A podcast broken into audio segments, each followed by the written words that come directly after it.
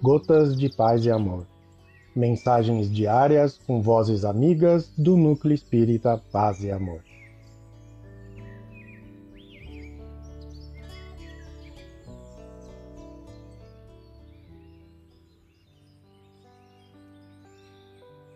Olá, queridos amigos. Aqui quem fala é a Suzana Ferreira e o Gotas de Paz e Amor de hoje é sobre a mensagem Piedade em Casa do livro Alvorada do Reino, psicografia de Francisco Cândido Xavier, ditado pelo Espírito Emmanuel.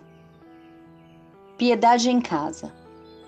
Não aguardes as ocorrências da dor para desabotoares a flor da piedade no coração.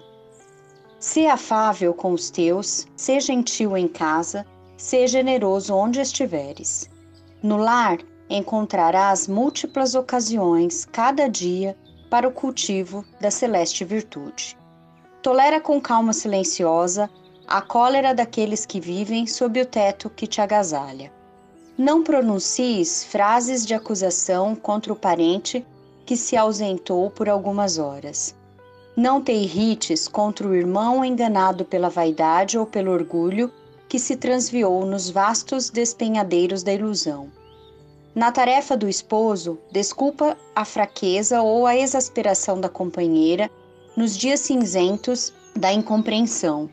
E no ministério da esposa, aprende a perdoar as faltas do companheiro e a esquecê-las, a fim de que ele se fortaleça no crescimento do bem. Se és pai ou mãe, compadece-te de teus filhos quando estejam dominados pela indisciplina ou pela cegueira. E se és filho ou filha, ajuda os pais quando sofram nos excessos de rigorismos ou na intemperança mental.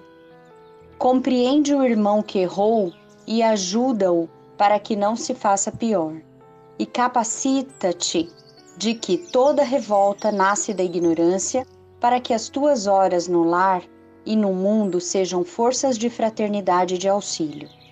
Quando estiveres à beira da impaciência ou da ira, perdoa setenta vezes sete vezes e adota o silêncio por gênio guardião de tua própria paz. Compadece-te sempre. Se tudo é desespero e conturbação, onde te encontras, compadece-te ainda. Ampare e espera, sem reclamar. Guarda a piedade entre as bênçãos do trabalho.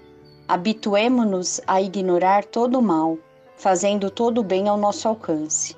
A piedade do Senhor nas grandes crises da vida transformou-se em perdão, com bondade e em ressurreição com serviço incessante pelo soerguimento do mundo inteiro.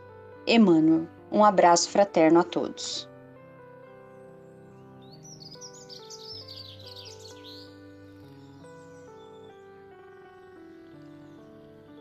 Mais uma edição do nosso Gotas de Paz e Amor.